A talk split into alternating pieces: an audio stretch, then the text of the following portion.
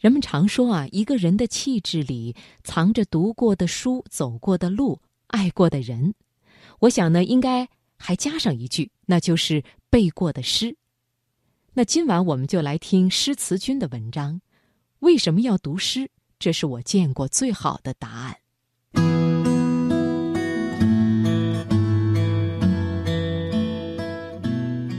去年中国诗词大会热播时。网友戏称其为中国诗词界的饕餮盛宴。在节目里，我们知道形容美人可以说，美人当以玉为骨，雪为肤，芙蓉为面，杨柳为姿。更重要的是，以诗词为心。在节目里，我们看到各种不同年纪、不同工作的人，但他们又是如此相似。浩瀚的诗歌撑起了他们心中的那份平静和从容。我们小时候都背过唐诗，诗词押韵和儿歌差不多。粒粒皆辛苦，上山打老虎，分不出高下，背着玩就是了。慢慢的就长大了，春天看到盛开的桃花，突然明白什么是桃之夭夭，灼灼其华。冬天寒风凛冽，天空阴沉，行人都急匆匆地奔走。到了家里，烤着炉子，外边飘飘扬扬地下起了雪，知道了什么是晚来天欲雪，什么是红泥小火炉。夏天跟爸妈去游湖，小舟在荷叶中穿过，知道了什么是接天莲叶无穷碧，什么是水光潋滟晴方好。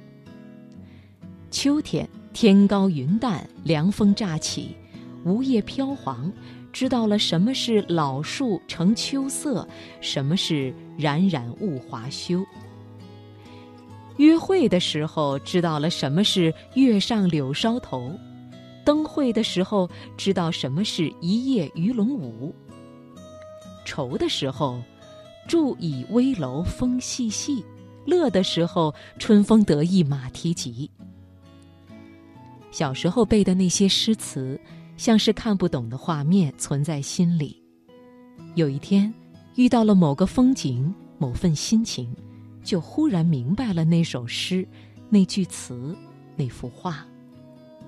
那种感觉是穿越千年的心意相通，它是如此恰当，以至于无法用其他词语来形容。长大了，求学、工作、生活。往往会暂时或者永远的告别家乡，而在那时曾经背过无数遍而不知其味的那句“梦里不知身是客”，瞬间在心头大亮。那时，你或许就明白其中蕴含多少感伤、惆怅和惘然。经历越多，越发现所有童年时期生吞硬嚼下去的古诗词们。都携带着作者创作时那一刻的情深，在我们此后漫长的一生中，草蛇灰线，福脉千里。从古至今，虽然人的生活节奏变得越来越快，但是对理想的追求、对家乡的思念、对美好的期盼，始终如一。我们和古人的精神链接并没有断裂。